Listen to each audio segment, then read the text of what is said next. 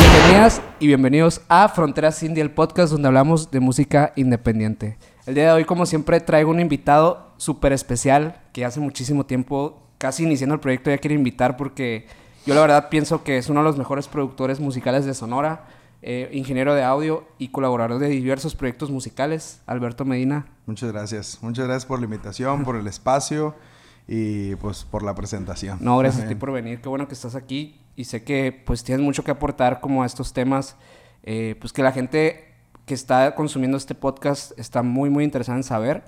Eh, tú que eres una persona que se ha dedicado full a, a esto de la producción eh, pues a nivel profesional.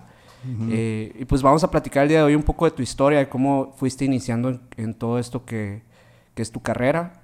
Eh, Perfecto. Iremos empezando por el principio de los principios. Eh, ¿Cómo fue que te interesaste en la producción musical? Pues como tal, la producción al principio, digo, yo toda mi vida he sabido que, que me quiero dedicar a la música, ¿no? Siempre desde, desde que estaba, no sé, en la primaria, sí, fue en la primaria, eh, me llamó mucho la atención en la... Yo soy de Navojoa, ¿no? Entonces en la escuela donde yo estaba había una marching band, no era una banda de guerra, sino... Sí. Era trompeta, saxofón, más instrumentos.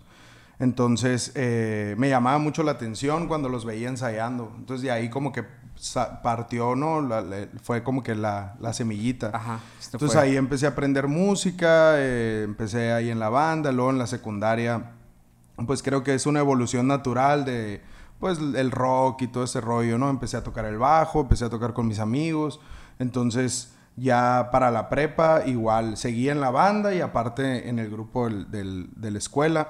Sí. Perdón, entonces desde más o menos ahí siempre dije, no, o sea, esto es lo que me gusta. Obviamente le ponía más atención a eso que a las clases y Sí, a todo claro. el rollo, ¿no? Entonces, este, dije, me quiero dedicar a la música, no sé cómo ni por dónde, pero yo sabía que... En ese momento todavía no habías tocado ningún instrumento. Eh, sí, tocaba ya la trompeta y el bajo. Ok. Eh, pero era como una cuestión. Sí, le dedicaba mucho tiempo y a, a- a los dos instrumentos, ¿no? Cuando me tocó aprenderlos, y sí era como que muy clavado.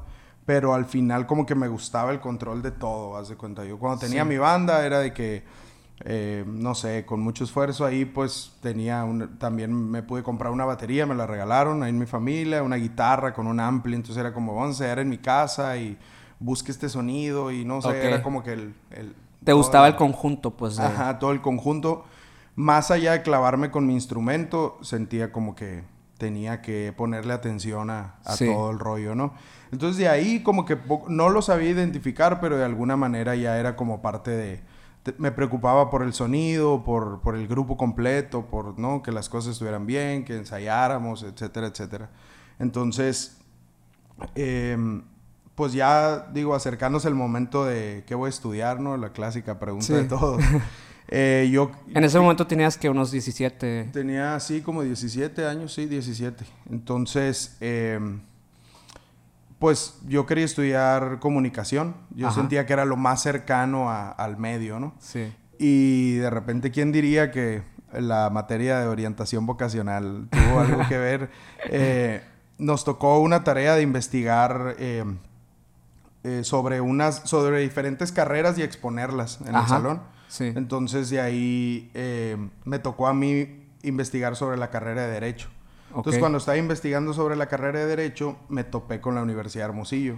Ajá. Obviamente yo no sabía que existía la Universidad de Hermosillo, ni que existía como tal la carrera de producción. Había escuchado de Berkeley, Fermata, Las grandes. las grandes, pero lo veía como que muy lejana esa Sí. posibilidad. Sobre todo Berkeley, ¿no? O sea, lo veía demasiado lejano. Y Fermata y G. Martel había escuchado de ellos, o sea, como opción, pero también había escuchado malos comentarios de gente Sí. que ya se había ido y que había regresado. Como ¿no? siempre en, este- en Sí, ese sí. tipo de, de academias. Entonces sur- eh, conocí la carrera de producción musical de la, uni- de la Universidad de Hermosillo con validez oficial, cerquita de Navojoa, o sea, fue como que, ¿no? Todo se abrió. Sí. Entonces dije, no, pues esa es la carrera, eso voy a estudiar y eh, en mi casa siempre me han apoyado, eh, pero obviamente el papel y todo este rollo pues no estaba de más, ¿no? Sí. Entonces me vine a la Universidad de Hermosillo y al momento de entrar a la carrera yo sabía que de alguna u otra manera la tenía que terminar porque, Sí.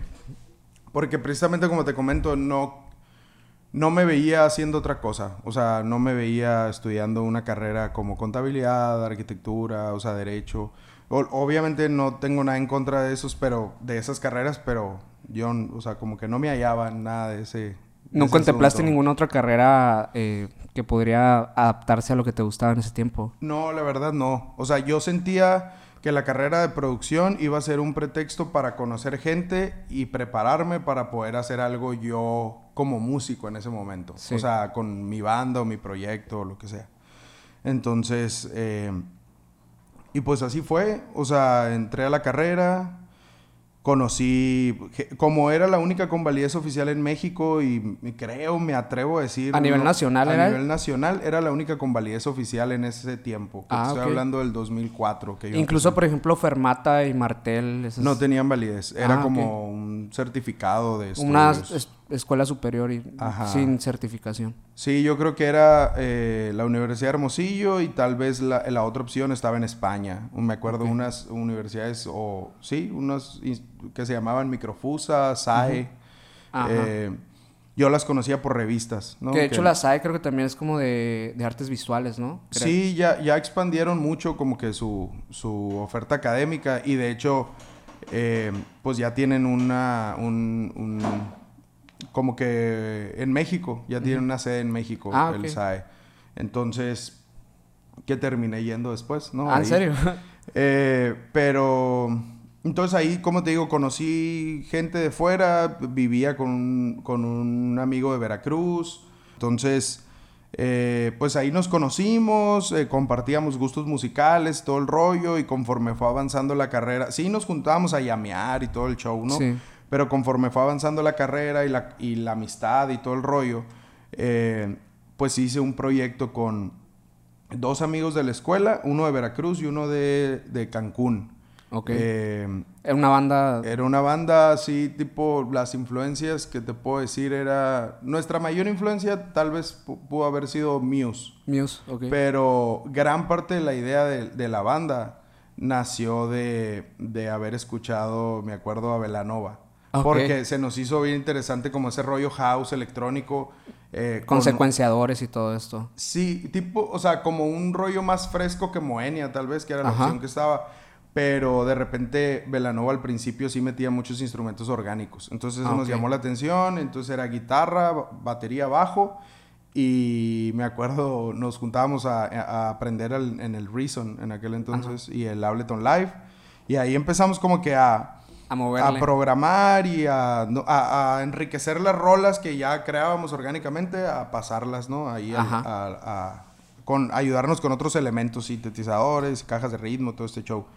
Entonces, eh, y ahí es donde yo me empecé a dar cuenta, empecé como que a descuidar un poco el, el- el asunto del, del músico como tal. Ok. O sea, me gustaba más el rollo de voy a programar esto, voy a meter este acá, o sea, como que todo este asunto pues ya de producción, ¿no? Sí.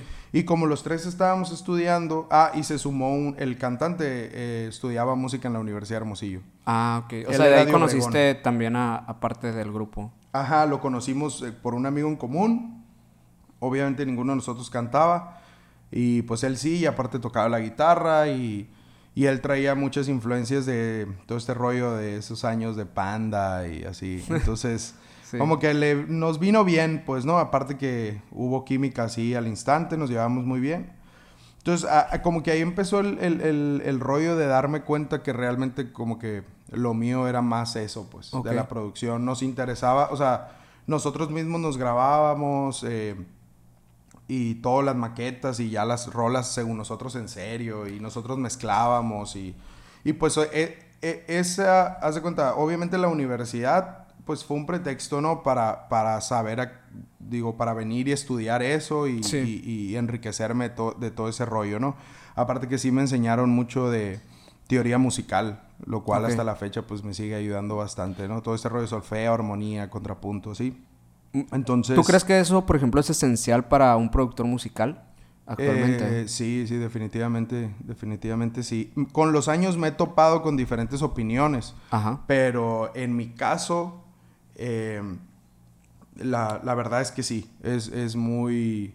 eh, yo sí lo utilizo mucho en el sentido del lenguaje con la gente con la que estoy grabando. Claro. Eh, de repente, bueno, últimamente he trabajado con Alejandro Caro, que es un compositor de música para cine hermosillense, sonorense. Un saludo al Caro, si De- nos está de- escuchando. estoy seguro que va a estar escuchando este. Él es consumidor de podcast así, ¿no? Eh, y de este. Y con él me ha ayudado mucho porque pues él obviamente maneja todo en partituras, pues. Ajá, Entonces sí. de repente me ha tocado grabarle bajos y me trae la partitura. O me ha tocado estar en grabaciones de cuartetos. O inclusive cuando grabamos a la Orquesta Filarmónica de Sonora. Pues me da la partitura y es como que, ¿no? Ok. Ha, ha sido una manera en la que te puedes comunicar mejor con los artistas con los que trabajas. pues. Ajá, exacto. O por lo menos entender qué es lo que él quiere, pues, a la Sí. hora de mezclar y todo ese rollo. Pues, Y ¿no? ha habido otro tipo de artistas, además, bueno, además de él que es compositor eh, de música para cine, eh, que se han, como, te han metido esta parte para trabajar sus canciones populares. Eh, no a tal formalidad, pero sí de alguna manera, no sé, tal vez con tablaturas o, o- o no sé, o comunicación directa de que, oye, es que aquí va a modular o voy a hacer esto y... O de repente es que, ah, mira, este instrumento está haciendo contrapunto en esta parte. O sea, como que... Cierto lenguaje. Ajá. Que, que, pues rápidamente lo entiendo. Tal vez hay gente que... Ingenieros de grabación o algo que... Que digan, no, pues no, yo no lo necesito, ¿no? Al final ahí está el productor o ahí está el, el músico, lo que sea. Pero yo sí siento que, que es de bastante... Te ahorra muchas cosas, pues. Te ahorra muchos problemas, te beneficia en, en muchas eh, situaciones. Además, eh, el hecho de estar estudiando producción musical no necesariamente... Porque hay la carrera ahora de, de ingeniero de grabación o esas cosas, ¿no? Pero producción musical no necesariamente tienes que terminar grabando, mezclando. eh, tal vez puedas estar haciendo música para cine o tal vez haciendo música para...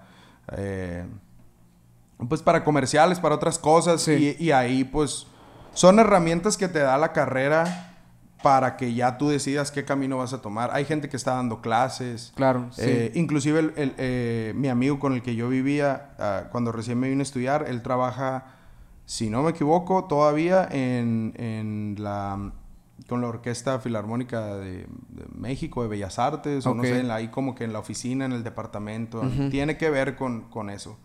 Eh, entonces, obviamente, pues a él le sirve Sí. haber aprendido, le sirvió mucho haber aprendido todo es- toda esta parte.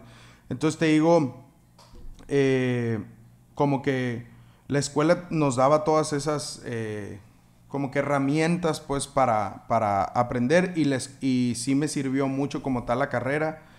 Eh, tuve suerte de tener buenos maestros. La Universidad de Hermosillo siempre ha sufrido un poco de, de, Sí. de- de- de todo este rollo. Hay gente que sí la recomienda, hay Y gente, hay gente que, no, y- dependiendo también como el instrumento, Sí. la carrera. Exacto, sí. dependiendo qué es lo que quieres, dependiendo qué le tocó a cada quien. Sí, claro. Eh, yo puedo decir que tuve la suerte de tener muy buenos maestros en tanto el rollo, esta parte musical, como en la parte de producción, que básicamente te puedo decir que tuve dos o tres nada más. Ajá. Pero... Pero muy buenos, o sea, que sí te bu- aportaron. muy buenos, sobre todo en el sentido de este, este rollo de, de la vocación de enseñar, ¿no? Esas Sí. ganas de decir, yo me voy a poner las pilas y, y- y te voy a enseñar lo que yo crea necesario, ¿no? Y te voy a sacar de ciertos problemas y así. un- Sí. Entonces, te digo, en ese sentido tuve suerte, pero yo siento que lo que más me ayudó para lo que hago ahora es eh, la banda. Esa, ese, ese interés que puse en ese proyecto o que pusimos todos en ese proyecto, yo creo que fue mi mayor escuela en esos años. ¿Cómo O se sea, llama esa banda? Esa banda primero se llamaba Tierra Control. Ok. Fue un nombre de, creo que era algo de una caricatura. Uno de los integrantes lo sacó ahí. Y después eh, tuvimos un cambio, salió un, un integrante y nos cambiamos el nombre a Sumo. Ok. Entonces... eh, ¿Y estuvieron algunos años o...? Sí, te, te digo, éramos como muy herméticos, se puede decir, o era mucho de nosotros, mucha convivencia, el pretexto para vernos, ensayábamos mucho, Sí. nos clavábamos mucho en el rollo de la grabación. eh, y te digo, ahí es donde aprendí muchísimas cosas, pues, plugins, eh, software, eh, necesidades de, ah, el controlador y el, no sé, o sea, aprendí a usar, ah, yo me clavé mucho tiempo con Ableton. Como que creaste ahí la necesidad, pues, por realmente hacerlo. Y como nos, te digo, nosotros nos grabábamos, era de que necesito un micro y luego, este ya no me está dando, necesito otro, y necesito un micro para guitarra acústica, y necesito tan, tales micros para batería y acústica, o sea, como que la misma necesidad te fue, nos fue llevando, ¿no? Sí. Y, y de este, entonces, em, no sé, como que siempre yo le agradezco parte de lo, de lo, te digo, de todo lo que me, fue llevando a hacer lo que, lo que soy, lo que hago ahora. Es, es, ese, ese, es ese detalle de, de, la banda, pues, ¿no? Ese periodo en el que estuvimos tan, tan metidos ahí. Y, y, y, parte de lo que nos ayudó es que todos éramos de fuera. Ah, Entonces, batallamos un poco como para entrar en la escena en esos años. Aparte, nosotros éramos más fresas que lo que estaba sonando en ese entonces. Eh, sí. Te puedo dar ejemplos como Los Sicarios del Rock and Roll, eh, Hong Kong Blood Opera, Elmo. 2008, 2009, por ahí. Empezamos a mediados del 2006 y ah, creo que terminamos como en el 2011, eh, ya oficialmente. Tocamos en un FAOT Ajá. En Álamos, en la sede de Álamos, y yo creo que eso fue así como. Pero te tocó de los mejores FAOT, yo creo, ¿no? Porque ese era el tiempo bueno para las Fue muy buen FAOT y fue muy buen show en cuanto a toda la producción que había, todas las facilidades. Cuando le metían dinero. eh, sí, sí, sí. Eh, este... ¿Y cómo te fuiste ya como introduciendo ya más como productora a la escena en, en bueno, en Hermosillo, que fue donde empezaste? Eh, ahí, mira, cuando termina la banda, yo bueno, yo terminé la carrera, yo tocaba en, bares y era como que el, trabajo, ya sabes, el trabajo de estudiante, ¿no? Y, y en ese entonces estaba muy decente, o yo lo veía muy decente la paga por hacer lo que me gustaba los fines de semana y, y pistear gratis, ya sabes, ¿no? Todo este rollo. Toqué en otras ciudades del estado, así. Entonces, pero hubo un momento en el que sí pasé por esa crisis de, ok, ya terminé la escuela, ¿qué voy a hacer? O sea, no quiero estar tocando en, bares toda mi vida, o no sé, ¿no? Como que este, este rollo así. Entonces me salió la oportunidad de entrar a Radio Sonora. Trabajé como cinco años en Radio Sonora, la cual también fue un periodo increíble, o sea, la neta lo disfruté mucho. También, también buen tiempo para Radio Sonora, me imagino. Sí, fue un buen tiempo para Radio Sonora y sobre todo eh, el director que estaba en ese momento que me contrató es, se llama Luis Mario Rivera, que igual le mando un saludo si, si llega a escuchar este podcast. Ojalá que nos esté Él es, él es músico, él estudió batería en Berkeley. Ok. Y es baterista de jazz, muy bueno. De este, entonces él cuando entra a Radio Sonora yo voy porque alguien me dice, oye, hay nuevo director y no sé, y yo voy a ver el currículum. Eh, me entrevisté con él, tuve la suerte de pasar a entrevistarme con él, le dije yo de producción y bla, bla, bla, todo este rollo. Entonces, cuando yo entré, como que yo sentía una química, como que yo sentía que él confiaba mucho en mí en ese asunto de, oye, quiero renovar la esencia de la radio, la identidad, que ya no suene a radio Convencional. o sea, como más bien se podría decir como a radio antigua o radio. Todo lo que pensamos cuando dices radio eh, de, no sé, cultural o ese, show. ¿Qué es esto como de bajo costo, no? o como... Pues no, no, no de bajo costo porque al final pues es una dependencia de gobierno, descentralizada, pero es de gobierno. Entonces, el, el, detalle es como más esto, yo creo que la palabra correcta sería cultural. O sea, como que este rollo de no sé, lo asocias con, es una radio aburrida, es una, ¿no? Entonces lo que me decía es, quiero fusionar toda la información que tiene la radio, lo que es, con un buen son con un nuevo sonido y algo más, ¿no? Más fresco. Más fresco y todo este rollo, que no esté peleado con ser algo interesante, y divertido. Entonces como que tenía mucha confianza, eh, siento, yo sentía mucha confianza de él hacia mí. Entonces, eh, me, por ejemplo, ahí surgieron cosas como, oye, vamos a tener eventos en vivo, sobres, ¿no? Y ahí empecé como que un poquito en, el rollo del audio en vivo. Ok. Y, luego vamos a hacer, eh, pues en ese entonces no estaban estas facilidades, ¿no? Todavía. Entonces, de que vamos a hacer un, un streaming o algo así y era como que, ah, más rollo. Entonces, como que ver ese tipo de cosas, solucionar. Me aceptó todos los proyectos que le, que le propuse para para apoyar a, las bandas. O sea, realmente te fogueó mucho en, el aspecto de la ingeniería, el, eh, estar en la radio. Lo, lo de Radio Sonora me fogueó mucho en, el aspecto de la ingeniería, tanto en estudio como en vivo. Yo estaba encargado de un estudio, ¿no? Ahí. Sí. Entonces, eh, aquí yo creo que esa es eh, la... voy a sonar nombre de programa, pero el minuto que cambió mi vida, ¿no? Así. Estaba en un FAOT y me entero por estar así en el celular, que abren SAE en México.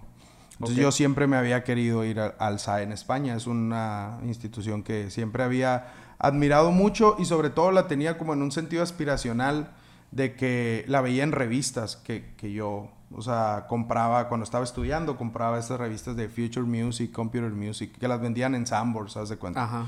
Y ahí era como que el ver cuestiones de producción hacia afuera, pues, ¿no? Eh, no quiero sonar así que, ah, es que en mis tiempos, pero sí es cierto que no había YouTube ni nada. Y sí es cierto que ahorita pues. todo es muy mediático, muy rápido y muy. Eh, sí, muy cambiante. Por, ejemplo, sale algún plugin nuevo, un, software nuevo, algo, y lo tienes al alcance que te sale en Instagram o te sale en anuncios de YouTube o lo que sea, porque estás rodeado de esa información, pues. Entonces te están lloviendo anuncios en todos lados, ¿no? Y realmente en aquel tiempo, pues sí estamos hablando de totalmente otras maneras de trabajar. O sea, de repente en aquel tiempo era que yo, por ejemplo, alguien de la escuela o yo, por ejemplo, descubría, ah, salió la nueva versión de Ableton o el Reason hace esto y ya funciona el Rewire y todo este show. Y tú lo comunicabas y era una novedad a la gente. Ellos también podían ir a comprar la revista, pues, sí. pero el punto es que todavía era como que a la madre no sabía. Ahorita si yo te digo, oye, Waves acaba de hacer una actualización de todos sus plugins, tú vas a decir, ah, sí, lo acabo de ver en, ajá, Instagram. o sea, entonces, eh, te digo, yo tenía como que ese rollo aspiracional del SAE porque veía mucha promoción en las revistas. Entonces, para, en mi mente estaba esa eh, programado el SAE, SAE, SAE, ¿no? Entonces, de repente estoy en un FAOT cubriendo con Radio Sonora. Todos los años me tocó ir. Sí. Eh, y de repente veo, ya abrió SAE en México, acaba de empezar en septiembre, no sé, yo no sabía. Y tenemos certificación Ableton Live y tenemos cursos cortos de tres meses y guau. Entonces, eh, en ese entonces yo tenía un poco de dinero ahorrado por, por, para poner el estudio, mi estudio, ¿no? Con lo que ganaba en Radio Sonora y tocando y fui ahorrando ahí. Entonces, y, y hablé con mi mamá y ella me dijo, va, yo te apoyo, o sea, pues dale, ¿no? O sea, ella también como que entendía y sabía toda esta situación de que siempre me quise ir a España y todo, todo este show del SAE. Pues. ¿Y querías estudiar otra vez una licenciatura en producción musical o cómo? La verdad, mira, el pretexto, yo usaba mucho Ableton en ese entonces y la certificación en Ableton yo la vi más como un rollo de voy, me certifico y vengo y doy cursos o veo, o sea, algo relacionado con Ableton, ¿no? Sí. Pero la verdad, lo que quería era Em, vivir la experiencia. O sea, ya me había ido desde los 18 de mi casa, ¿no? Y sí, aunque estaba a muy corta distancia, pero casi no iba porque estaba bien clavado en la escuela. Pero no quería quedar, o sea, no quería quedarme con esa espinita de irme a una ciudad grande, a una escuela grande, a, ¿no? A ver qué, qué aprendía, pues. O sea, es como esa necesidad o inseguridad que tenemos a veces de que creemos que, eh, tienes que estar en Ciudad de México, tienes que estar en Monterrey o todo este asunto, ¿no? Entonces yo tenía eso y, y, el, y una vez más la escuela fue el pretexto, pues, ¿no? Entonces eh, decido por irme al SAE, hablo con, con el director de la radio que me contrató y le digo, no, pues, o sea, la neta no puedo dejar pasar esta oportunidad y me voy a ir y muchas gracias por todo y estoy encantado aquí, pero la neta me tengo que ir. Y me dijo, ¿cuánto dura el curso, no? Y yo, no, pues eh, voy a agarrar varios. Entonces, entre esos varios, el, curso realmente dura tres meses, pero entre esos varios que se empalman, yo no empieza antes y después, o sea, fueron como casi seis meses. Ok. Entonces, eh, él me dice, mm, ¿y cómo la ves si hacemos un ajuste en la cuestión de la lana? Pero, porque ya no vas a estar viniendo, pero trabaja desde allá. Ok. Y, ¿Era factible eso? Eh, en ese entonces, te estoy hablando del 2012. Entonces ya estaba este rollo de Dropbox. Eh, ah, ok. Y pues yo tenía mi laptop y, y, había estado entrenando a gente en la radio, practicantes y todo el show. Entonces se quedó una amiga eh, ahí en mi lugar. Entonces, como que nos dividimos ahí el sueldo. O sea, no hubo bronca, pues no fue como Sí. que mu- mucho movimiento en cuestión así de contratación y todo el rollo. Pero ella grababa todo. Eh, Como yo estaba encargado de, de grabar spots y programas y todo, entonces eh, llegaba la gente, ella grababa y me mandaba la sesión. Usábamos Logic en radio. Ok. Entonces me mandaba la sesión por Dropbox. Yo llegaba en la noche, descargaba la sesión, editaba y lo devolvía. Y al otro día en la radio ya estaban todos, todo lo que yo hacía presencial ya lo, ya Sí. lo hacía pues.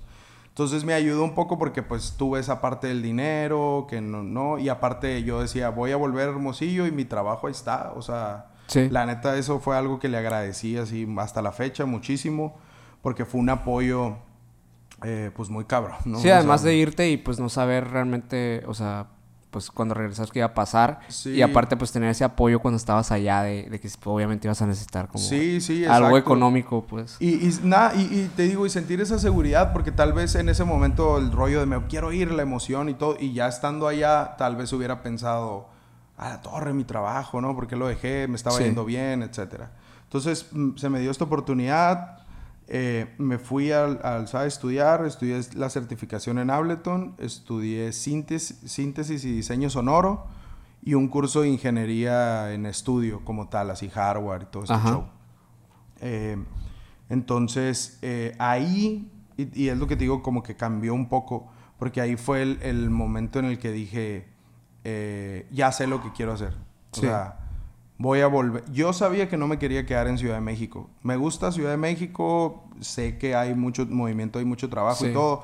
Pero yo dije, en Sonora no hay gente que esté haciendo Lo pues, que básicamente nada. O sea, sí hay estudios y todo, pero obviamente tú tienes esta mentalidad como que yo quiero hacer algo diferente, ¿no? Todos la Sí. tenemos, ¿no? Sí, claro. Y la gente como que, que estaba haciendo cosas con artistas, digamos, importantes y así, se había ido de Hermosillo. O sea, no estaban aquí. Ok. En- y creo que obviamente antes era mucho más difícil y todo.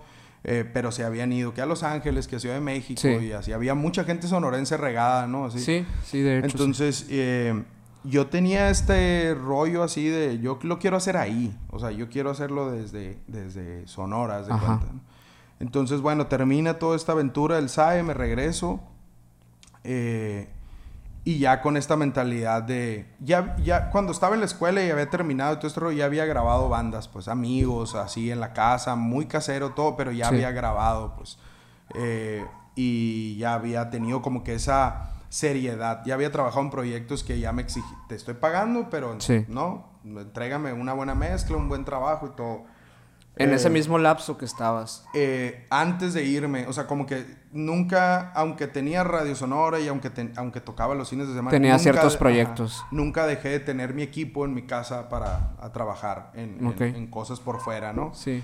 Jingles o no sé, lo- muchas cosas, pues. En ese tiempo todavía no había como una eh, formalidad, eh, o sea, total en tu estudio. No, no, ni siquiera tenía un estudio. O sea, era mi casa y ahí tenía mis cosas, ¿no? Ok. Entonces, eh, vuelvo de allá, entonces digo, ok, me tengo que poner de alguna manera en el mapa de, de- de- no, porque ya aquí hay, perdón, hay estudios ya muy buenos con mucha trayectoria y ah, obviamente las bandas o los proyectos, pues es, ah, voy y grabo con, Con lo los que, que- ya ajá. sé, ¿no? Entonces, eh, pues de alguna manera yo dije, me tengo que poner, tengo que empezar a hacer cosas, me tengo que foguear más, diferentes géneros, etcétera, etcétera. Entonces, antes de irme al SAE, había dejado un proyecto pendiente en Radio Sonora con Paulo Sánchez, eh, de Alternativo Mexicano, Sí. el cual también le mando un saludo si Saludos este podcast. al Paulo. Eh, tú, él quería reactivar este rollo de la tocada sonora, que, que estaba muerto en ese momento, ¿no? Estaba en Sí. pausa. Entonces, en ese entonces, eh, había un programa, no sé si en México lo pasaban por, por TNT, pero era este de Live from Abbey Road, eh, de que salían los artistas Ajá, sí. haciendo una sesión en, En vivo. en vivo desde el estudio de Abbey Road, ¿no? Entonces, eh, yo le dije, oye, no nos van a aprobar el rollo de la tocada sonora. Entonces, ¿qué te parece si invitas a las bandas, las metemos al estudio, les grabamos una sesión y las pasamos en tu programa en vivo? Él tiene un programa pues alternativo mexicano, que si no me equivoco son los miércoles todavía eh, Ok. por Radio Sonora.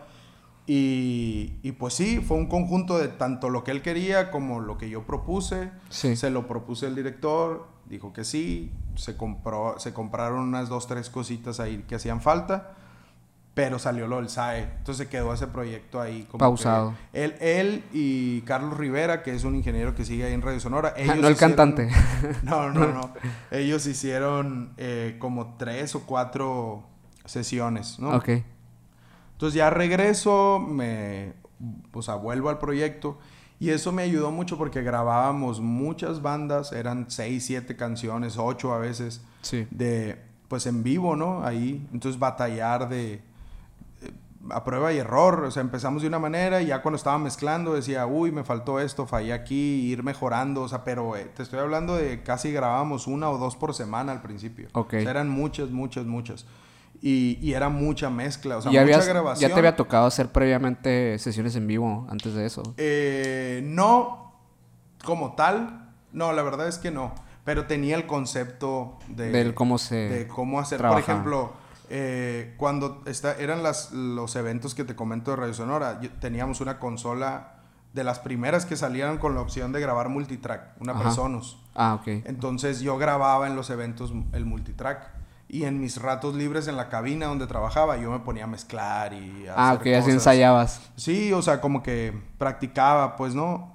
Entonces, eh, ahí en, en este rollo ya era en serio, tenía que entregar yo algo que, se iba, que iba a pasar al aire, pues, en, la radio.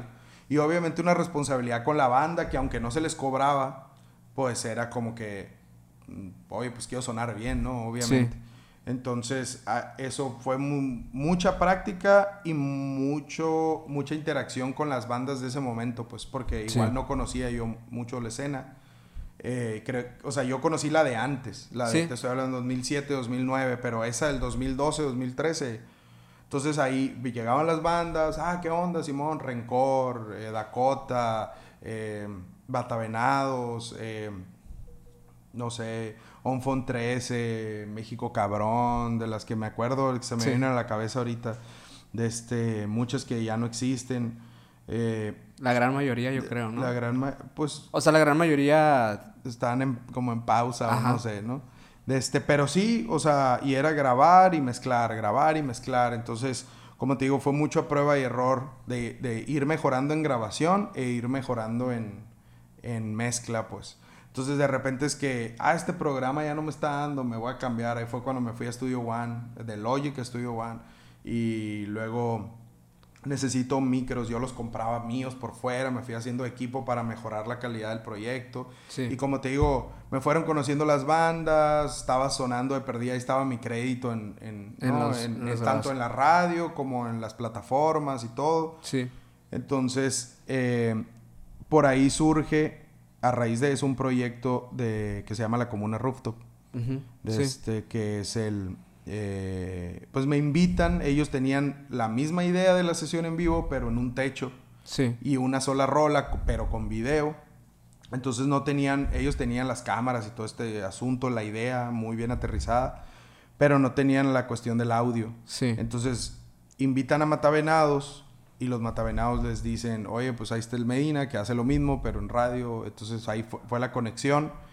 Me invitan, me sumo al proyecto de la comuna y ahí es donde ya empieza un poquito más ese nombre porque ya era YouTube, o sea, era, Sí. era subir videos a YouTube, ya tenían, un- tien- los videos tenían una calidad pues muy buena y, y las bandas ya era más de compartir el video pues y Sí. todo y ahí venían los créditos y de repente de que la gente que iba, por ejemplo tú que ibas con la banda que iba a grabar, pues Sí. estabas viendo y tú también tenías tu proyecto, entonces ahí fue cuando ya... Oye, Medina, ¿cuánto me cobras por grabarme una rola? Ya te aparte?" involucraste más en la escena. Y ya es cuando le fui dando más formalidad al estudio por necesidad de que, güey, ya tengo que trabajar. Ya, Sí. ya, ¿no? De este... eh, y luego viene esto de las- mi salida de Radio Sonora por el término del, del, pues, del sexenio. En ese tiempo compartías estos dos proyectos. Eran simultáneos. eh. Sí, era, tenía las sesiones en directo, tenía el rooftop y de los cuales no tenía una preocupación de vivir de eso porque tenía mi trabajo, pues, en, radio, en Radio Sonora, que al final me daba la libertad de hacer todo eso, pero tenía esa tranquilidad económica, por decirlo de alguna manera, de, de no vivir al 100% de, de la grabación y la mezcla y todo ese rollo, pero me sirvió muchísimo, pues, para, para aprender a, no sé, a, a grabar mejor, a editar mejor, a mezclar, a, a, manejar diferentes géneros, a, no sé, todo este rollo, pues. Sí. Entonces, ya cuando sale lo de, viene lo de Radio Sonora, que se termina el, el sexenio y todo este show, ya dije yo, ¿sabes qué? Me voy a quedar, o sea, ya me voy a dedicar a full a, a, lo mío. Ya es el pretexto perfecto, ya me voy a meter con miedo y no todo este rollo, pero... quitarte esa seguridad económica que tuviste por muchos años, pues. Sí, y ya había ahorrado, y ya tenía equipo decente, ya tenía un cuarto mmm, más o menos tratado.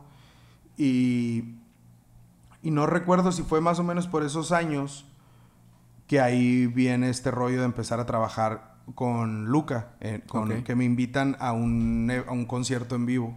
Ajá. Entonces, eh, ya era un proyecto que estaba despegando, ya eh, digamos que un evento ya pagado por ellos en, a, a, de ingeniero en vivo, pues ya pintaba más que un tocar en un bar o, ¿sabes? Sí. Entonces, de repente como que e ese, ese rollo, ese proyecto, en ese momento me sirvió mucho a mí como eh, ya que empecé a sentir más seguridad dentro del proyecto, porque al principio yo creí que iba a ir a un evento 2 y pues ya no, y ellos ya. iban a ir a México, iban a hacerse de su equipo allá, pero ellos siempre mantuvieron y eso se los agradezco hasta la fecha, de hecho, como te comentaba ahorita, ahorita vengo de, de, de una revisión de una, con, de una, rola con uno de ellos. O sea, actualmente sigues trabajando con ellos. Sí, se volvieron así como mi familia, o sea, sí. todo el, el equipo alrededor, pero pero ellos siempre intentaron mantener como que el rollo del team, ¿no? De aquí sí. somos de aquí, la gente es de aquí y todo el asunto. Entonces, ya empecé a sentir más seguridad ahí, tenía lo del estudio,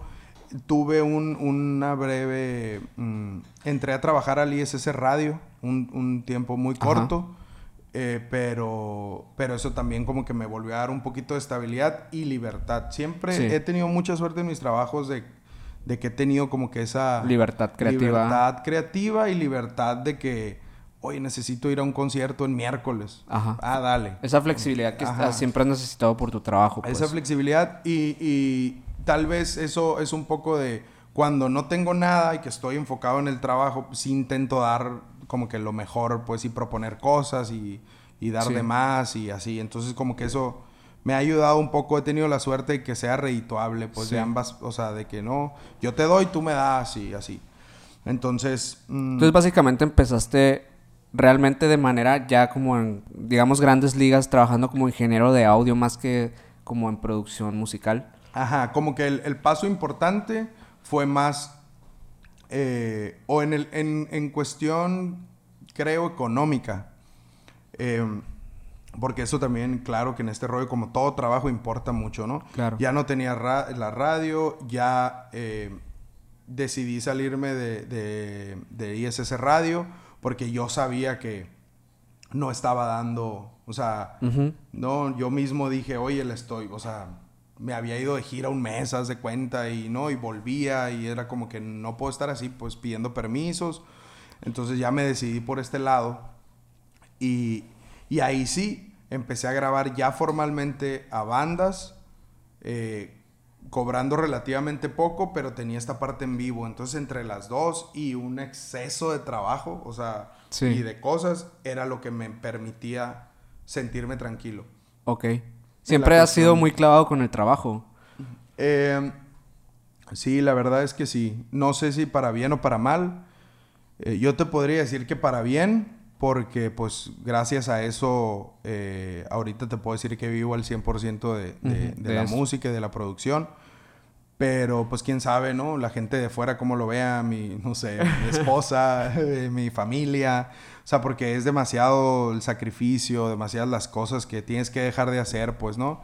Para, es... para estar en, en, en o sea, pues para, para cumplir con todo eso, pues... ¿Es casi tan demandante, crees tú, o más demandante que el ser un artista eh, que vive de la música? Mm, no estoy... No me ha tocado estar de parte del artista. Me ha tocado ver al artista de fuera, pero realmente no sé cómo se sienten ellos en, en ese asunto.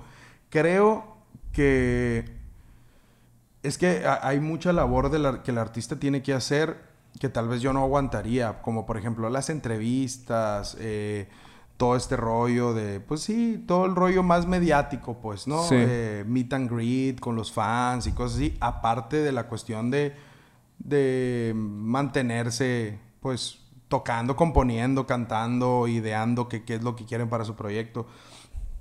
Y pues eso no me atrevería a decir si es más aquí o allá pero de este lado, pues al final... Mm, sí es igual de...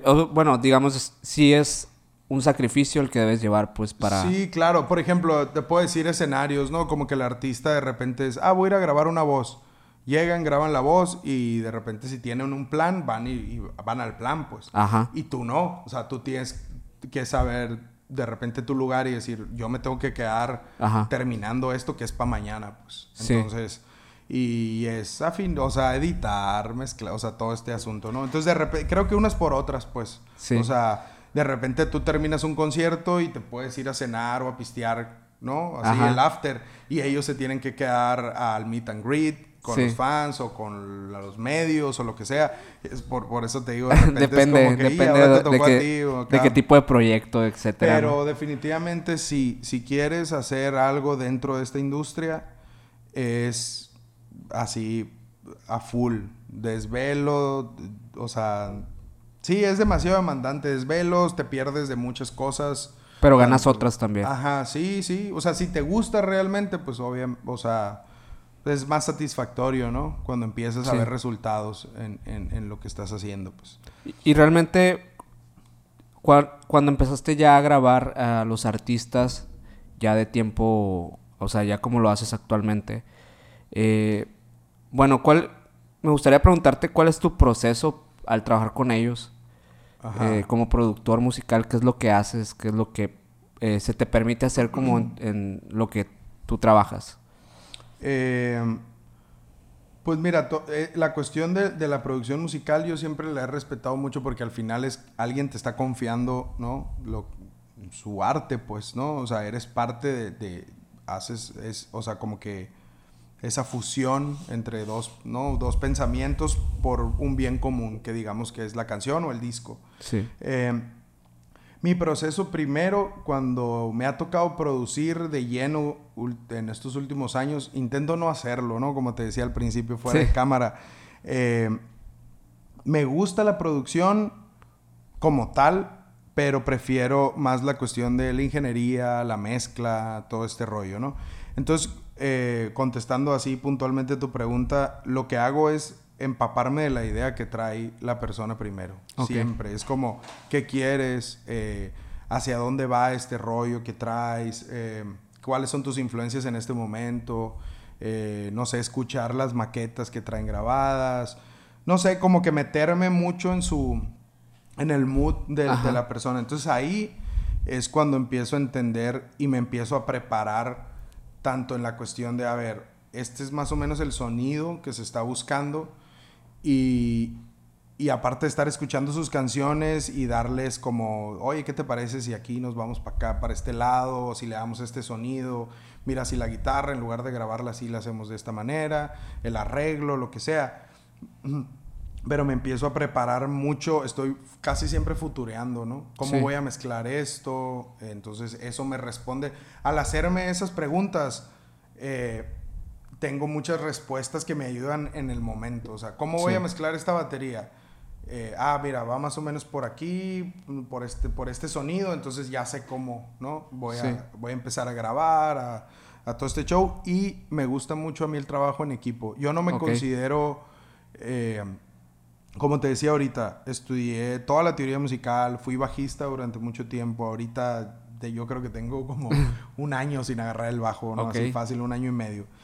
Eh, este, pero siempre es que por más bien que pueda tocar el bajo o por más que me llegara a defender en algún momento en la batería o la guitarra, grabé muchas guitarras para proyectos así de los cuales decía, ¿qué estoy haciendo? o sea, siempre me gusta mucho el trabajo en equipo por, por la persona que tú escoges para aportar a ese proyecto.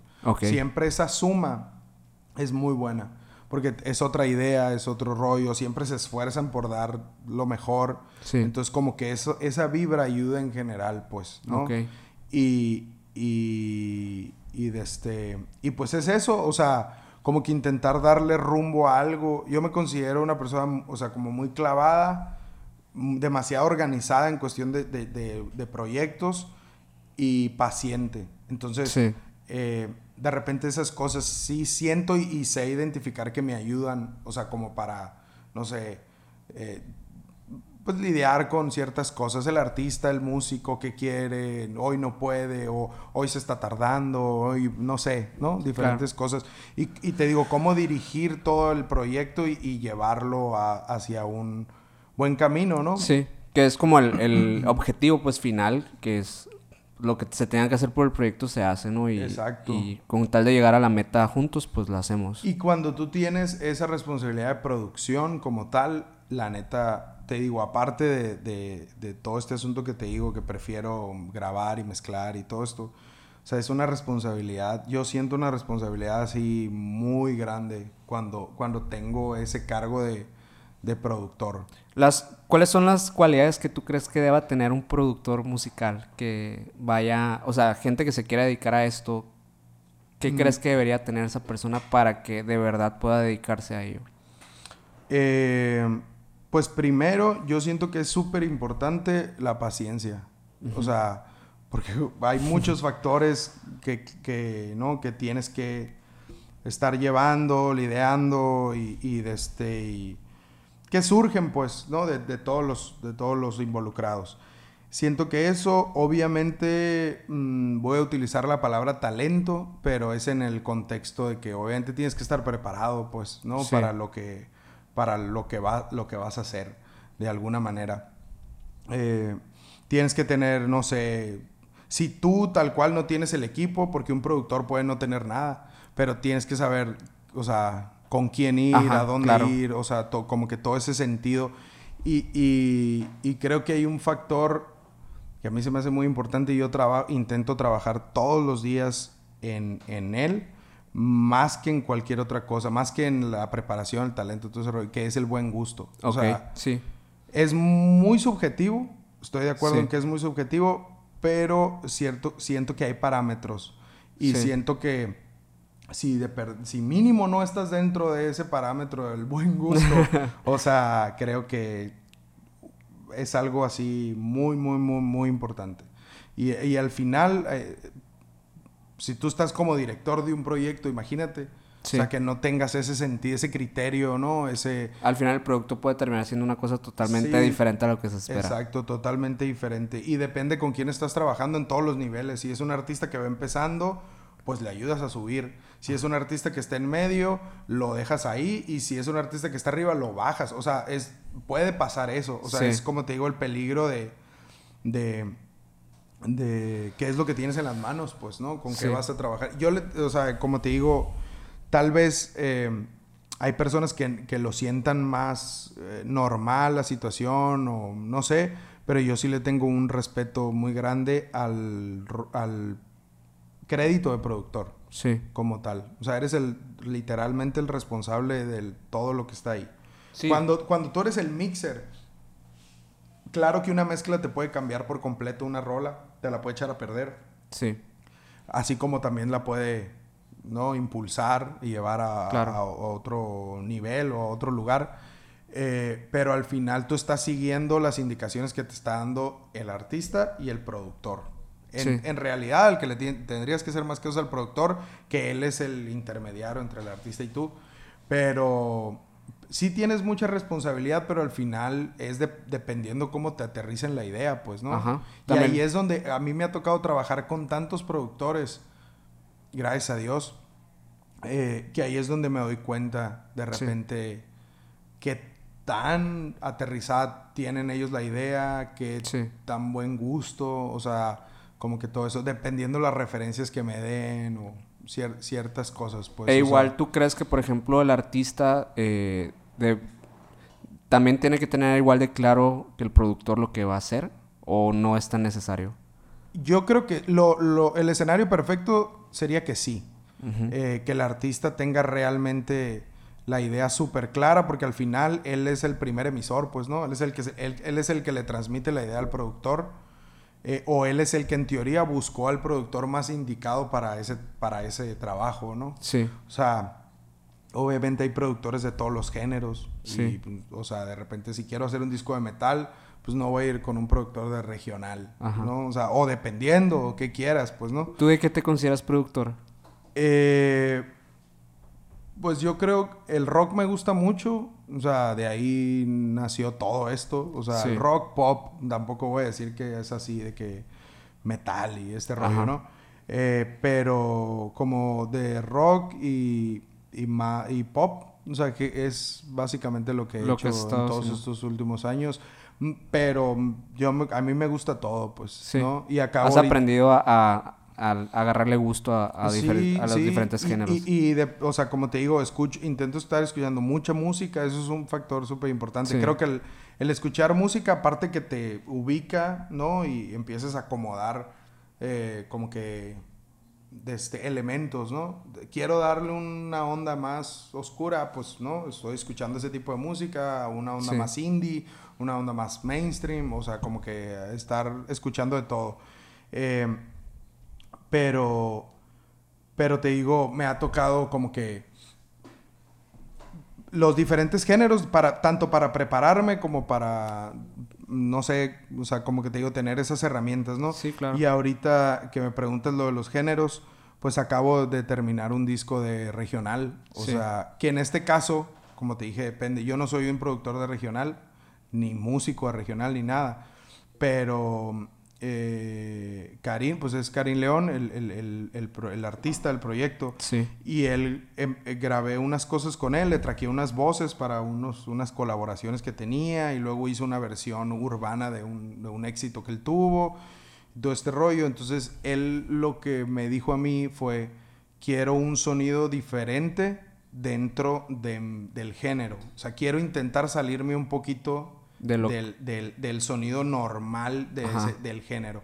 ¿Por qué? Porque él escucha música, él interpreta este género y está en este género, sí le gusta, pero él también escucha mucho flamenco. Eh, tiene otras influencias. Tiene otras influencias muy diferentes. Entonces, eh, de repente traía como que toda esta idea de, no sé, quiero mezclar, eh, no sé, tuba, bajo, batería, cello, o sea, ¿no? Unos cornos. Es bien curioso porque creo que últimamente en, los, en las producciones de los grupos, o sea, en general, eh, se ha estado utilizando mucho el no tener un género fijo. Ajá. Como que ya el, el hecho de tener un género te encasilla mucho para, o sea, creativamente, ¿no? Sí, sí, te limita demasiado, o sea, creo que puedes echar mano de de, de cualquier cosa. Sí, tu idea y, y, el trip que tú traes en ese momento de producción es saturarlo. Tampoco está mal, o sea, pero, pero sí hay, demasiadas, hay demasiados elementos de donde, de donde echar mano para comunicar una idea por el bien de la rola. Sí. Que, pues, limitarte a, no, es que el género no lleva eso, pues, como que no. Sí. O sea, es, es dependiente. Yo creo que un productor, ahorita digo, volviendo a la pregunta que me has hecho, creo que, que un productor tiene que hacer su trabajo en base a la canción. O sea, sí es cierto a la idea que trae el artista y todo, pero es a, a, lo que te a lo que quieres comunicar con la rola, pues, ¿no? Sí. O sea, ejemplo, no vas a hacer una letra triste o sí se puede, no hay así como que un reglas ni nada, pero de repente quiero comunicar un mensaje triste. Sí. Una letra triste, que en el momento en el que yo la escribí o cuando la escribí con alguien, estaba triste y eso es lo que quiero comunicar. Pues no vas a hacer, no sé, no le vas a meter bongos y, no, o sea, no, ukulele, o sea, banjo acá, o sea, cosas que se oyen como muy feliz, pues, o por lo menos en el contexto del banjo como lo conocemos. Pues tal vez si banjo con reverb y delay, a lo mejor sí, o sea, hay un trip, hay que, hay que experimentar, pero no vas a meterle un ukulele así, ¿no? Bien feliz, bien hawaiano acá, porque pues no... No va, no va a cuadrar con, el, con el concepto que estás buscando, pues al final de cuentas. Exacto, o sea, todo es en función de... La intención. La intención, o sea... A mí me han dicho productores que eh, por ejemplo, en el caso de las voces, todo se puede cambiar, todo se puede eh, modular, excepto la intención. Exacto. Y eso es muy curioso porque creo que en general cualquier instrumento es lo mismo, ¿no? Como ingeniero, eh, sí, o sea, realmente, totalmente, sí, cada, cada instrumento, o sea, como que en función de eso, cada, cada instrumento es así, ¿no? Pero yo como ingeniero, las cosas que más disfruto traquear es la batería y, la y las voces. Ok. Em, se me hace muy artesanal el rollo. El proceso que el es. proceso, ajá. En batería, pues ni se diga, ¿no? Hay muchos elementos, muchos micrófonos, diferentes maneras de, de microfonear, diferentes maneras de procesar para grabarlo. Y la voz igual, o sea, uno pareciera que, ay, párate enfrente del micro y ya. Sí. Pero, pues, ¿qué micro funciona mejor con tu voz? Eh, ¿Qué preamp funciona mejor con tu voz? O sea, etcétera, etcétera. O sea, cómo perdón, la intención de la rola. Sí. Cómo irla llevando. eh, métele más esto. Aquí es como que está sonriendo. Aquí es como que, no sé. O sea, Sí. obviamente existe el coach vocal y existen todo este tipo de cosas. Pero Ciertas como ayudas, pues. ingeniero, tú también tienes como que ese sentido. o Debes de tener ese sentido. Tampoco es como el video ese que, que es súper viral del No. ingeniero que, que se pone a, a modular a una cantante que Sí, y del otro- lado suena bien feo acá, ¿no? Eh, no, no, no a, a esa exageración. pero sí a veces tienes que hacer Magia. magia, ¿no?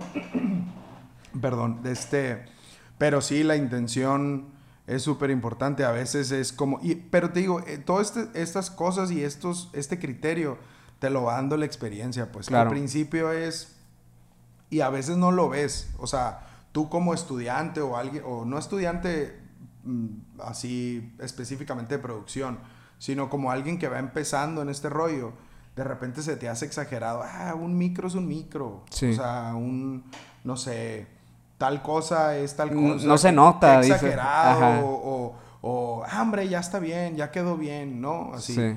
Este, y no, la verdad es que no. O sea, todo tiene un porqué, pero eso la neta no te lo enseñan en ningún lado. O sea, todo eso te lo va dando la experiencia. Yo todos los días, eh, pues estoy aprendiendo, intentando aprender eh, cosas nuevas y, y vas notando esa diferencia. Eso es a lo que me refiero con, vas desarrollando ese buen gusto Claro. para algo que en, en específico es la producción y, y la grabación y todo. Eh, pero vas notando esas diferencias de, por ejemplo, hace, eh, yo tengo mucho tiempo trabajando eh, con un cantante en específico que es, lo, hace poco me pasó. Se llama Johan Sotelo. Ok. Él canta impresionante. yo soy muy fan Él lo estudió que- en Berkeley, de- ¿no? Él estudió en Berkeley, ajá. Ajá. Y él siempre ha tenido un micrófono, el, el Neumann TLM 103, que es un muy buen micrófono de un precio Accesible. ya- O es alto. pues de- depende de dónde lo veas, ¿no? O sea, Si vas empezando es caro. eh, el- para poner en contexto, es el micrófono, se hizo muy famoso últimamente porque es con el que grabó su disco Billie Eilish, con Ah, el que ok. ganó no sé Ajá. cuántos Grammys, ¿no? Pues Phineas, es- es el- ese, el su hermano, ajá, Ajá. el productor. Ese micrófono tenían, ese, con ese grabaron, él decía que lo usaba en la mano y ni sin pop filter ni nada, ¿no? Así. Ok. Eh, pero bueno, él lo tiene desde hace mucho tiempo. Es, es un micrófono dinámico. Es un o- micrófono de condensador, Ah, de diafragma grande. Eh, está así chiquito, yo creo de este tamaño, un poquito más gordito nomás así. Ok. Y es un muy buen micro, o sea, Pero la promo mayor que se hizo fue en ese... fue a raíz de lo de Billie Eilish. Ah, O sea, digo, ya tiene mucha fama y mucho tiempo el micrófono. Existen varias, sí, está el 102, que es una versión un poquito más económica, y hay unos, obviamente, pues mejores, ¿no? Más caros, por lo menos. Pero tú lo, lo ves como tal y dices, ah, es un muy buen micro. Y él tiene una interfaz de Universal Audio, o sea, tiene así lo que tú dirías, ah, pues lo, va- lo, lo más básico de lo, de lo, De lo bueno. top, haz de cuenta, ¿no? y él se graba sus guitarras y sus voces y empezamos trabajando eh, a distancia y luego hay cosas en las que sí estábamos juntos y así, ¿no? Dándonos opiniones y todo. Él me dio la confianza de, eh, de los primeros que me dio la confianza de mezcla tu rola, ¿no? A alguien que tenía buenos números y le estaba yendo bien y todo. Ok. Y, y y empezamos, te digo, pues a trabajar juntos y todo, pero en un- la última canción, no sé cuándo vaya a salir este capítulo, pero la Ajá. última canción de, del día de hoy, la última que ha sacado, eh, se llama Si no vuelves, que los invito a que la escuchen. Para que vayan a Pero en- escucharla. En, e- en esa, cuando él grabó la voz de esa canción, casualmente estaba aquí en Hermosillo. Entonces lo pudimos hacer juntos. Y yo siempre había tenido broncas al momento de mezclarla con su voz. Ok. Siempre. O sea, de repente en un rango medio agudo, así como que había algo que me se me salía. Y depende la rola, el tono y todo. Había rolas en las que lo sentía más que en otras, pues Sí. no, en las que batallaba mucho. Que él de repente me, me decía, es que en los coros o cuando estoy cantando fuerte siento que mi voz como que o se comprime mucho o, o como que algo pasa, pues. Sí. Y yo revisaba y decía, es que está todo Normal. bien, ¿no? Ajá. Entonces no es de que más compresión, porque para eso pues se automatiza y todo. Eh, era el, pues es el micro. Ok. Es el micro y era la- directo a la interfase y todo. Entonces, ya después de estarlo grabando, pu- pudimos usar otro micro, una versión más de, de Neumann, pero más, Ajá. más alta. Eh, el TLM49 que le quedó muy bien a su voz, pero usando diferentes preamps, Sí. usando... Y ya es como que, ah, o sea, hay una gran, gran, gran diferencia. Y, y- y es lo mismo. O sea, si te fijas, el mismo artista, mismo talento, misma voz, mismo... Incluso sea, misma marca. Sí, sí, todo. O sea, pero es encontrar ese pequeño como que... ¿Qué es? Esa diferencia que Ajá. marca. Y en la última que grabamos aquí usé el... Es un micro del que yo soy muy fan, pero... Pero nunca... Te digo, como él graba a distancia, nunca había tenido la oportunidad de usarlo con él. Ok. Usé el...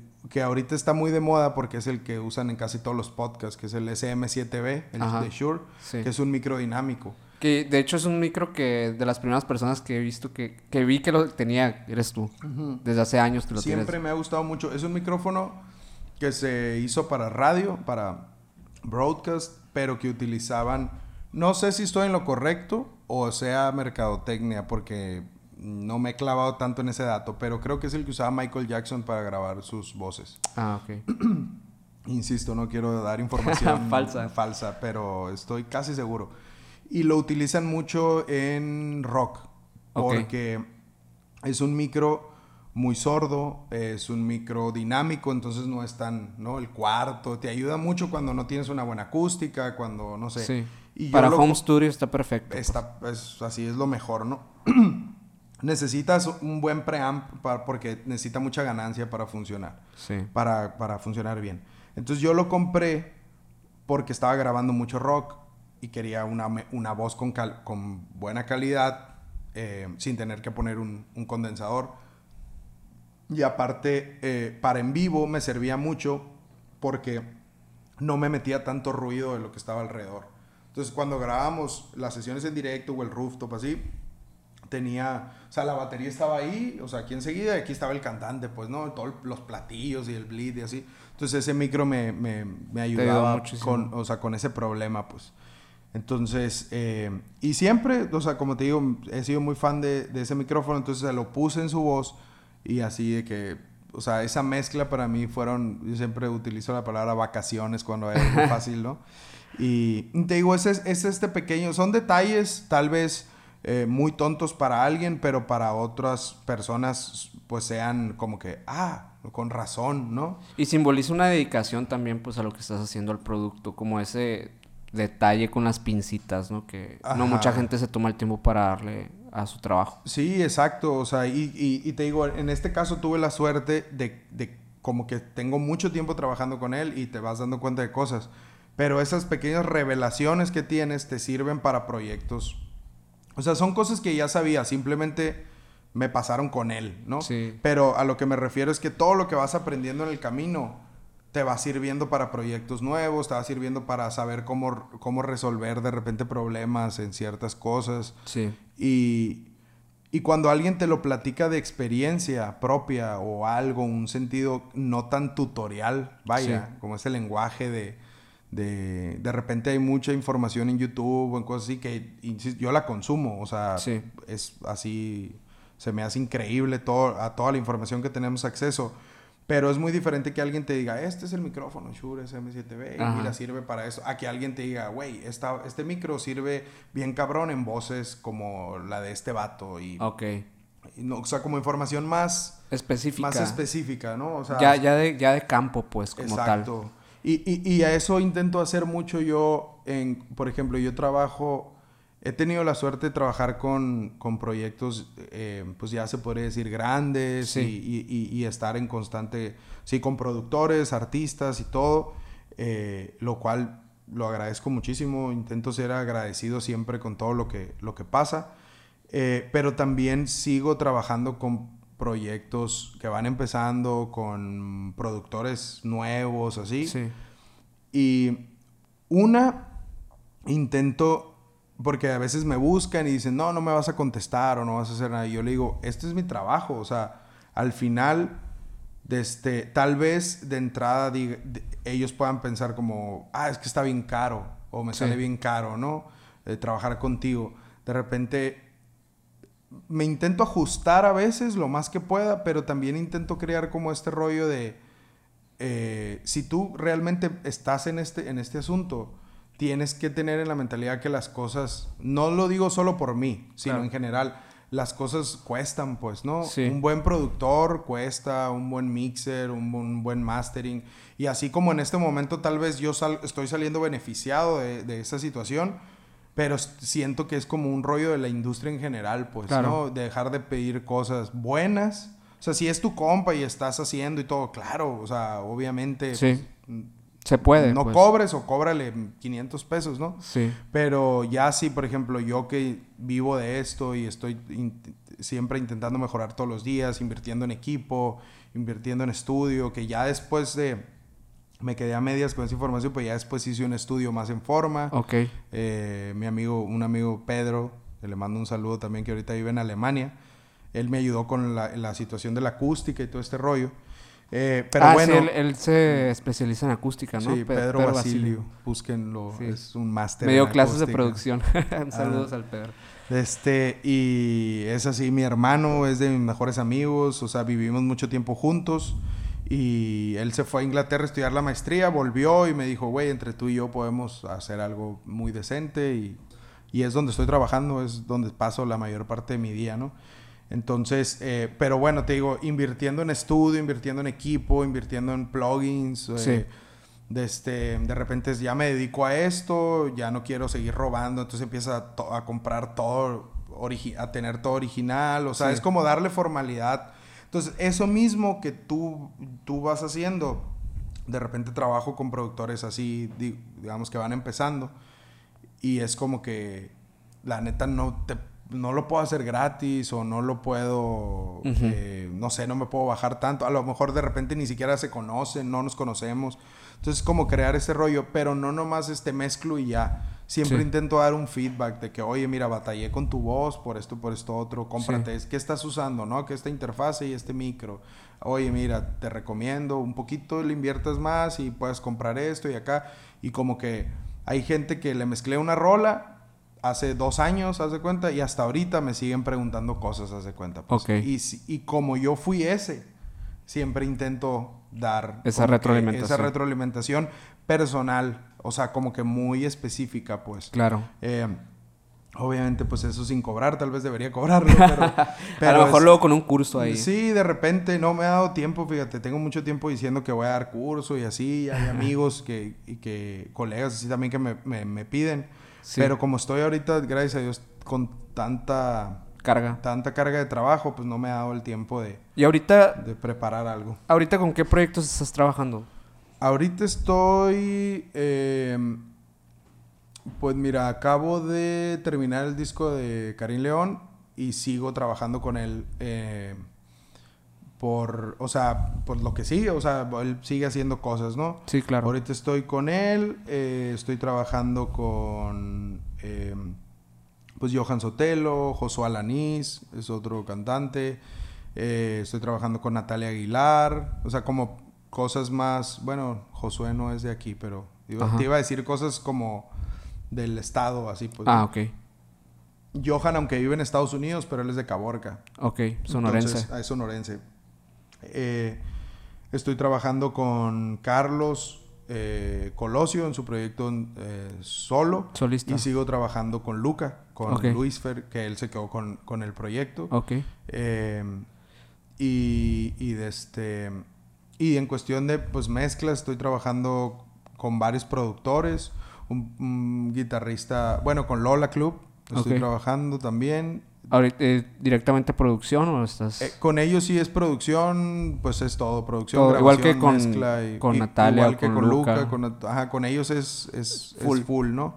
Eh, con Karim también, pero de repente él ya tiene la rola y alguien le hace el arreglo y nomás me lo mandan para... Yo nomás de repente grabo y mezclo y ya. O sea, no me meto en nada de qué músico va a grabar, por dónde se va, este, o sea... Sé que antes estuviste como en un proyecto, eh, o no sé si todavía sigue existiendo como tal el proyecto que se llama For Entertainment. For Entertainment, sí, sí, todavía estoy, eh, estoy ahí. Es una, eh, se podría decir como disquera, booking, así, de, de proyectos. están todos ellos, ¿no? Es un, es un, es, pues es sonorense, For Entertainment. Y, y, de este, y es, es el, el management de Luca, eh, Johan, Josué, Natalia. Ok. Y directamente tú eres como el productor de todos esos proyectos. Ajá. Pues. Eh, eh, se hizo a raíz de, haz de cuenta, empezó, te digo, el proyecto de Luca. Y como empezó a ir bien y se empezó a formar como un equipo y todo, el manager, Francisco, que le mando un saludo también al Salas. Saludos, escucha. Este, como que ya formalizó todo el asunto y de repente se suma Johan, se suma Marcos Menchaca, se suma Natalia y ya como que le dio esta formalidad con el nombre y, y, y, de este, y hay una casa aquí que a la vez de casa es estudio y todo. Entonces ahí, ahí, generalmente ahí trabajo los proyectos, hay un estudio, generalmente ahí trabajo los proyectos de, de, que son de, Ford. Y con algunos soy ingeniero en vivo también, eh, con otros a veces, eh, y, todo, todo este show, ¿no? Em, entonces eso es lo de, lo de For Entertainment. Lola es parte de For Entertainment. Ah, el, disco lo hicimos con ellos eh, aparte. O sea, eran, estaban, ellos nomás vinieron a rentar el estudio porque querían venir a grabar a, acá Hermosillo. Pues ya habíamos grabado una colaboración con Luca, eh, Luca y ellos, y como que les gustó el vibe y todo el rollo de acá. Entonces vinieron a grabar el disco a raíz de eso, pues entran a Ford y ahorita ya me ha tocado, ya en este nuevo rollo, ya me ha tocado grabarles dos canciones más. Una está casi a nada de salir y pues otra está ahí en el, en el proceso. Para que estén ahí al pendiente los que sí, para que estén ahí al pendiente de los Lola Club. Y eh, con un grupo regional, otro grupo regional que se llama ADX, que son de Tijuana. Eh, son como, te estoy diciendo, como que los más constantes, ¿no? Y los de ahorita, sí, estoy con un guitarrista increíble, es impresionante, es ecuatoriano, se llama Elvis Guapulema. Eh, él me, como que me, me escuchó en cosas que yo le mezclaba al chelito, al guitarrista de Lola Club, y, y me empezó a mandar rolas de él. Ok. De este, eh, también con un productor de, Chihuahua que se llama Obed Martínez, al cual también le mando un saludo. Él es productor cristiano, pero de repente me, o sea, me manda cosas cristianas y, populares. populares, ¿no? Sí. Este, estoy trabajando mucho con él y otro productor de varios productores de Ciudad de México, el Ole. Eh, ¿Qué más? Espero que no se me olvide nadie. Pues con el Alejandro Caro trabajo de perdida una, dos cosas al mes, casi siempre, ¿no? Ya sea un trailer, ya sea una película, un corto, algo. Sí. Este, pues también tengo un proyecto de, no quiero hacer competencia, pero también tengo, tengo un proyecto con unos amigos de un podcast. No, sí, ya lo he visto. Se llama La Cantera. Vayan a escucharlo. Perdón, La ah, Cantera. La, Cantera es el podcast. se llama Meet. Perdónenme, perdón, perdónenme, buscan. Este, se llama Meet y, y ahí estamos con ese proyecto. Eh, a raíz de toda esta carga de trabajo que se vino, eh, yo siempre, tal cual como, como digamos, asistente o compañero en mi estudio, la única persona que he tenido a lo largo de todos estos años ha sido el Ramfer, ¿no? también le mando un saludo y un agradecimiento por todo. A él lo conocí en un curso que di eh, nos empezamos a camarear, vi que traía todo este rollo de las ganas y así. Y empezamos a trabajar, él empezó a trabajar conmigo ahí en el estudio. Y hasta la fecha seguimos. Eh, y un productor con el que trabajo mucho en conjunto es con Orlando Aispuro también. eh, gran guitarrista, pianista, productor.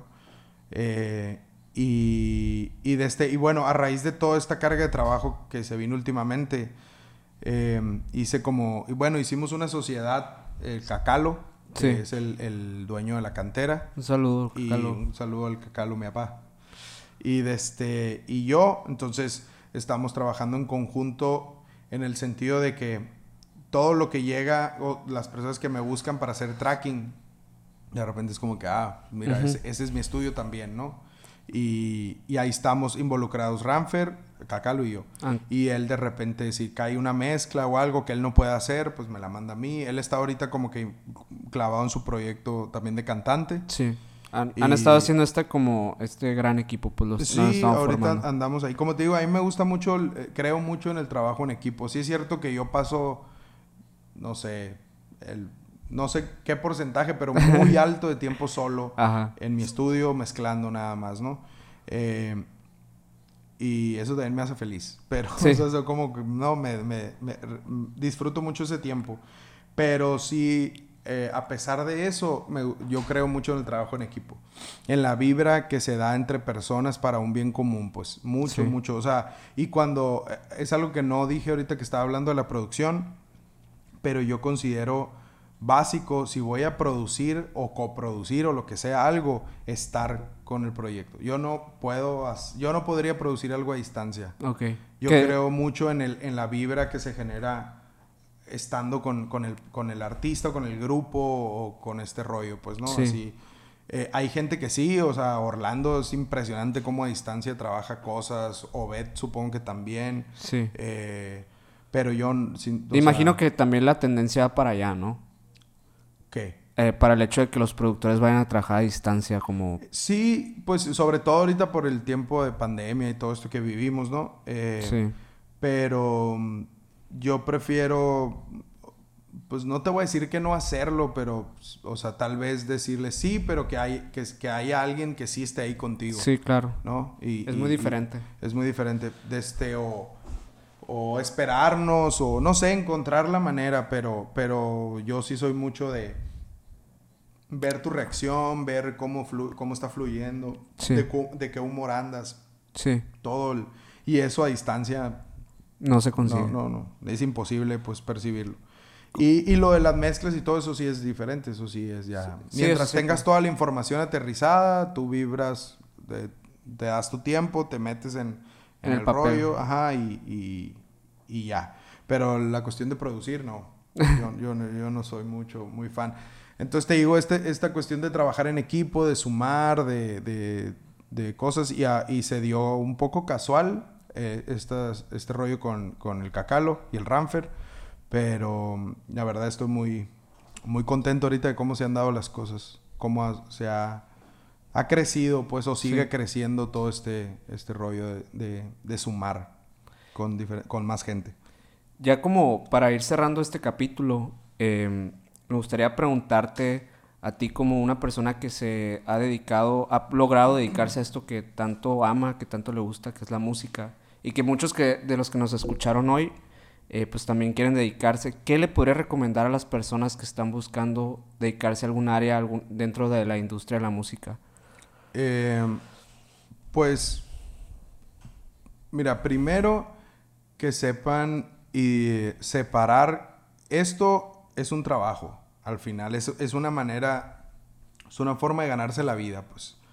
Entonces, yo te podría decir, no sé, todas esas frases motivacionales de que si disfrutas lo que haces, nunca vas a No, nunca ¿no? a Hay, veces que me quiero colgar, güey. O sea, hay veces así que ya no aguanto y quiero Sí. tirar todo. Pero ahí sí suma el hecho de que, de que lo disfruto mucho y no me veo haciendo otra cosa, pues. Ok. Pero eh, que tengan bien claro que esto no es ni hacerte famoso, ni, ni que sepan separar eh, como que esta parte mediática de lo que realmente es este trabajo o este mundo, pues, ¿no? De la producción y de, todo este show. Y que lo tengan bien claro. Yo creo que, mira, más allá de decirte que es fácil o difícil, eso yo, yo creo que depende del contexto, la suerte de cada quien, la, no sé, los conocidos, no sé, hay muchos factores. De repente alguien te puede venir a sentar en esta mesa y decirte está bien pelada, o sea, ¿no? Yo me compré este y mira, ¡pum! ¿No? Ya tengo una rola en Billboard y, ¿no? Ya me gané un Grammy. Hay muchos casos. Yo te podría decir que el camino ha sido eh, largo, de mucha dedicación, mucho, mucha constancia, mucho esfuerzo, eh, mucho todo, ¿no? Sí. Este, ha estado chilo todo ese proceso, no lo puedo negar pero es eso, mientras tú tengas claro lo que quieres hacer y estés consciente de, lo que tiene que ver con eso, o sea, el contexto, pues, ¿no? General, eh, yo creo que ese es, ya, ya tienes un paso, eh, o sea, muy bien dado, ¿no? Adelantado en, ese sentido. Eh, y prepararte todos los días, todos los días estar, nunca perder el sentido como de ¿cómo puedo decirlo? Como de, de que te sorprendas, sí. ¿no? Nunca así como que de que, de que sigas disfrutando la música a pesar de que estés todo el día ah, trabajando ahí. O sea, como que eso te motiva pues a, a, seguir, a, o sea, qué chile esa rola, quiero hacerla sonar así o quiero hacerla así o no sé, depende lo, lo que hagas, ya sea composición, producción, músico, o sea, Creo que eso es súper importante, la capacidad de seguir, ¿no? Seguir, innovando, seguir reinventando. Ah, reinventando, exactamente. Y, y pues eso yo creo, o sea, eh, ganas, esfuerzo, paciencia, todo, todo pues, e, ese, ese rollo. Pues muchas gracias Medina por haber venido, neta que te agradezco un montón el tiempo por haberte haberte tomado el tiempo. Yo sé que ahorita traes que muchas cosas. qué bueno que se pudo hacer, porque la neta, eh, pues sí deseaba mucho esta plática contigo. Y creo que pues estuvo muy, muy, muy chingona. Y eh, pues yo me llevo pues cosas muy buenas de esta plática y espero que los que nos hayan escuchado también. Y pues no olviden seguirnos en nuestras redes sociales aquí. Suscríbanse a este canal de YouTube si les gustó esta plática y si quieren escuchar más como estas. Eh, ¿Cómo te pueden seguir en tus redes sociales? Estoy eh, como... En la que más uso definitivamente es Instagram, a Medina V. Ahí estoy y desde... Este Hay para los que quieran eh, pues, alguna producción o quieran ver algo de mezcla. o nomás una pregunta, o platicar o lo que sea, ahí no hay bronca. y pues ahí mismo de Instagram creo que está todo, o sea, está una liga para un playlist de mis últimas, o sea, y siempre intento tenerlo actualizado de mis últimos trabajos. Em, y, pues ya, o sea, ahí tiren mensaje y todo. Y es importante ahorita, sobre todo eso que, son, que vivimos de esto y yo también tengo un proyecto de podcast y todo, apoyen. Apoyen también mi podcast para que lo vayan a seguir. Em, y pues sigan a Medina en sus redes sociales. y pues nos vemos a la próxima. Apoyen, consuman.